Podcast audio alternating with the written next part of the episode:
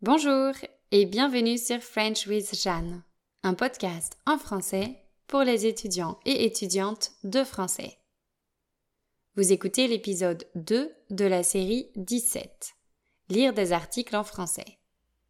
Dans cette série, je lis des articles de journaux ou magazines français, puis je vous pose quelques questions de compréhension. Enfin, je vous donne les réponses à ces questions. Aujourd'hui, je vais vous lire un article du Figaro. C'est un quotidien français qui se considère, selon son directeur, de droite ou de centre droit. L'article que j'ai choisi figure dans la partie Culture du site web. Il a été publié le 15 août 2022 et il parle des visites guidées théâtralisées. Il présente plusieurs exemples de ce type de visite en France.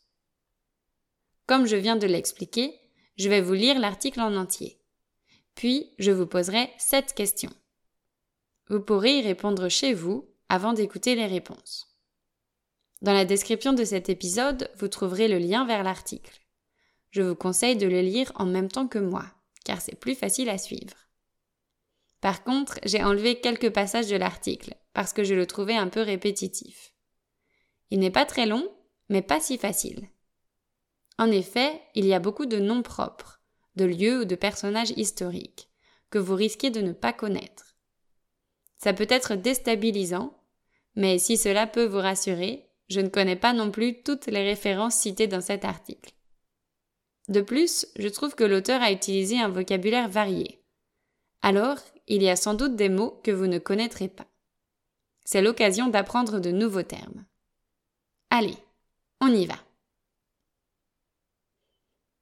Au détour d'une rue de Paris, au pied d'un monument classé ou encore dans les ruelles d'un village historique, des personnages hauts en couleur donnent à revivre des histoires le temps d'une visite bien singulière. Ce spectacle de rue, animé par des comédiens, dépoussière la visite guidée en la rendant plus vivante et ludique. À travers des scénettes ou suivant un véritable scénario d'enquête, les visites théâtralisées permettent une immersion au cœur de l'histoire. À pied, les spectateurs déambuleront, guidés par des personnages, sur plusieurs centaines de mètres. Les visites durent généralement entre 1 heure et 1 heure 30, parsemées de références historiques, d'anecdotes décalées, de musique et d'interactions avec le public. Visite 1. Dans l'ombre du pouvoir. Le pouvoir fait tourner la tête des rois et des reines de France. La comtesse des commères, avec son grand chapeau et sa robe fleurie, trépigne d'impatience au pied de l'arc de triomphe du Louvre. La jeune femme a à cœur de révéler aux spectateurs les petites histoires de la grande histoire. Avec humour, elle énumère les anecdotes croustillantes et abracadabrantes. Entre argent, amour et religion, tout y passe. Au cours de ce spectacle original, certains courageux devront même incarner, le temps d'un instant, un puissant roi de France ou un cardinal. Pour parfaire l'immersion, une dimension olfactive, avec l'odeur du parquet à sentir, est ajoutée aux visites, afin de s'imaginer à l'intérieur du palais du Louvre à l'époque des rois et des reines. Visite 2. L'éternel esprit de Montmartre. Depuis 2009, de sacrés personnages déambulent dans les rues de Montmartre. Jean-Jacques Delatour, guide conférencier, attend patiemment les visiteurs à l'ombre du square Nadar, avant de les emmener à la rencontre du petit Poulbeau, du père Frédé, de Luigi ou encore du peintre Modigliani. Trois comédiens se succèdent pour donner à voir la butte de nos ancêtres. Entre balades, points historiques, musique et danse, le spectacle est très vivant et captivant. Perché sur les hauteurs du petit village parisien, le public arpente les ruelles et les cabarets qui pleurent à tant d'artistes des XIXe et XXe siècles. On y découvre comment sont arrivées les vignes en une nuit, pourquoi le Sacré-Cœur est-il si blanc, où allait manger Dalida, ou encore qui était la Goulue. Des visites spectacles permettent de découvrir, avec des personnages toujours plus rocambolesques, différents quartiers de Paris. La magie du marais, l'intrigue des passages couverts, mystère au quartier latin et l'éternel esprit de Montmartre. Visite 3. Au bon soin d'Émile. Clotilde, la guide, et Émile, qui détient toutes les clés de la ville, font voyager les spectateurs à l'époque de Molière. Ils embarquent le public à travers l'apothicairerie, classée monument historique, la salle des malades, la chapelle, le cœur des sœurs ou encore le réfectoire des religieuses. Entre rire et émotion, les personnages racontent l'histoire de la maladie, des soins, de la pauvreté, de la vie et de la mort se succèdent une multitude de protagonistes dans un univers burlesque et poétique pour faire revivre l'histoire du lieu. Une scène du malade imaginaire est même rejouée pour le plus grand plaisir des visiteurs. Dynamique et sans temps mort, la visite est ainsi rendue vivante et accessible. Et maintenant, voici sept questions pour vous. N'hésitez pas à réécouter la lecture de l'article ou à le lire vous-même avant d'y répondre.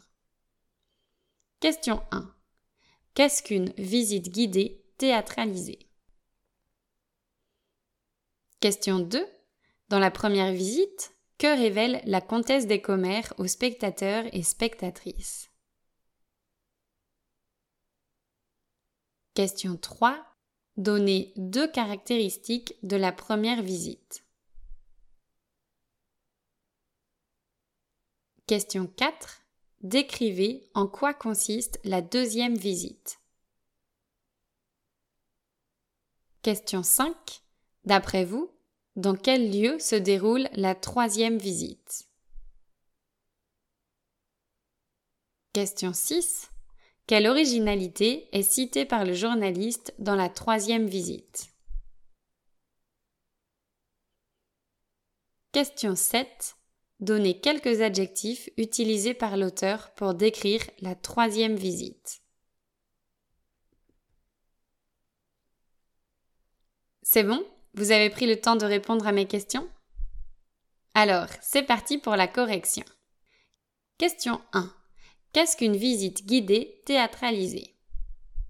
Il s'agit d'une visite guidée où des comédiens et comédiennes incarnent des personnages de l'histoire ce sont des visites plus vivantes que les visites guidées classiques, puisqu'elles sont interactives et incluent souvent du théâtre, de la musique et ou de la danse. Question 2. Dans la première visite, que révèle la comtesse des commères aux spectateurs et spectatrices? Elle leur raconte des anecdotes sur les rois et les reines de France. Question 3 Donnez deux caractéristiques de la première visite. Pendant cette visite, certains spectateurs ou certaines spectatrices doivent participer à la visite guidée en incarnant des personnages. De plus, la comédienne ajoute une dimension olfactive en faisant sentir l'odeur du parquet du Palais du Louvre pour que l'expérience soit plus immersive. Question 4. Décrivez en quoi consiste la deuxième visite. Un guide conférencier promène les spectateurs et spectatrices dans un quartier de Paris. Il est accompagné de comédiens et comédiennes qui incarnent des personnages ayant vécu dans ce quartier. Il raconte des faits historiques, joue de la musique et danse. Question 5.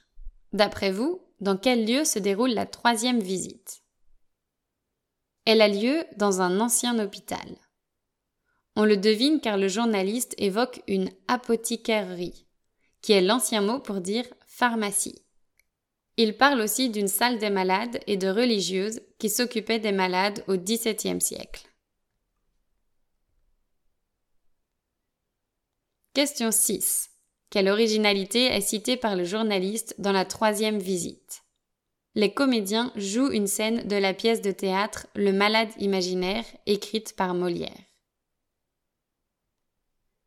Question 7.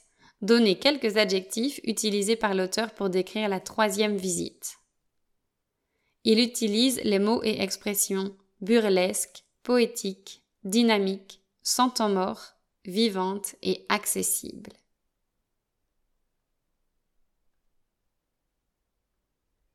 Alors, vous avez trouvé ça dur? Encore une fois, je vous conseille vivement d'aller jeter un œil à l'article pour chercher les mots que vous n'aviez jamais entendus. C'était un article assez court, mais il était riche.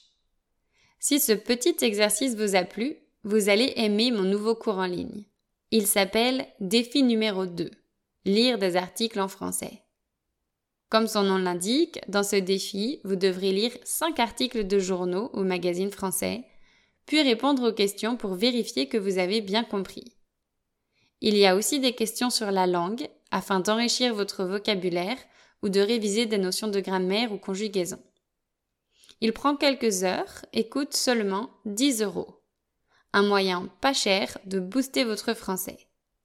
Il est à compléter en autonomie, donc c'est parfait pour ceux et celles qui étudient seuls.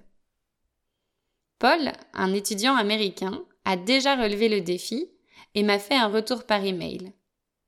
Il m'a dit qu'il pouvait bien lire en français, mais que ce défi lui avait fait prendre conscience qu'il pouvait encore s'améliorer. Il a ajouté que je lui avais ouvert de nouveaux horizons en français. En effet, il avait participé au défi numéro 1 et ça lui avait permis de découvrir des podcasts et bien sûr d'approfondir ses connaissances sur la culture française. Alors, si vous aussi vous voulez aller plus loin, venez relever le défi. Le lien est dans la description. Je vous souhaite deux excellentes semaines. À bientôt!